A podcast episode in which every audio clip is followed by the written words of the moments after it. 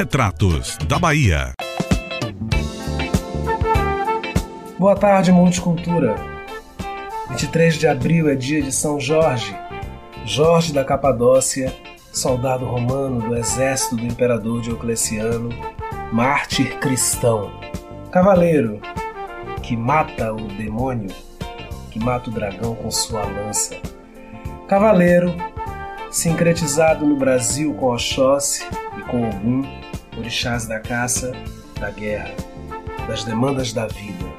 São Jorge é talvez o santo católico mais popular no Brasil. Como diz a canção, em toda casa tem um quadro de São Jorge. Domingo 23 é dia de Jorge, como diz a outra canção, essa de um Jorge, Beijó.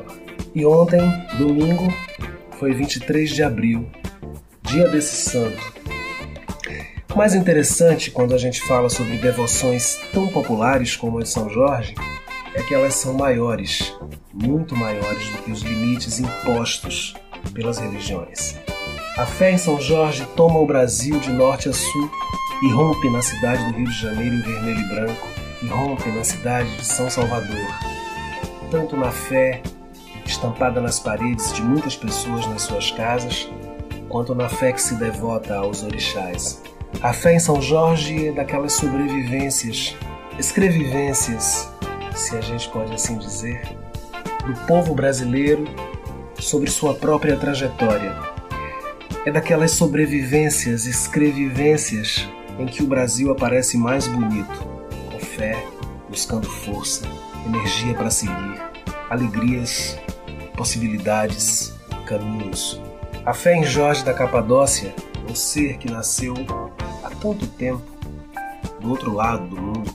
São Jorge, cujo crânio é conservado na igreja de São Jorge em Velabro.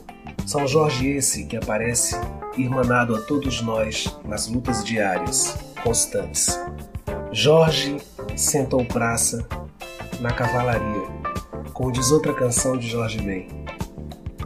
Roque Ferreira fala de Oxóssi na canção Oxóssi e deixa muito claro o quanto o orixá se irmanou com São Jorge, do mesmo jeito que se irmanou com São Sebastião, nessas trocas culturais, nessas trocas sensíveis que o povo brasileiro vem fazendo ao longo dos anos.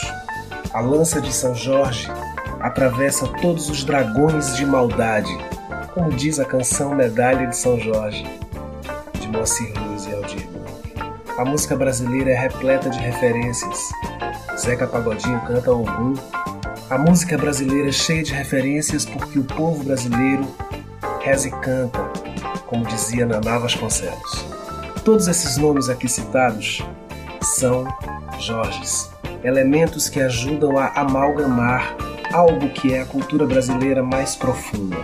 Que tenhamos fé em São Jorge, mesmo aqueles que não têm fé, ateus católicos, não cristãos, candonglecistas, umbandistas, todos aqueles que têm alguma possibilidade da fagulha de crer no cavaleiro que anda com seu cavalo para o futuro. Salve Jorge! Boa tarde, gente!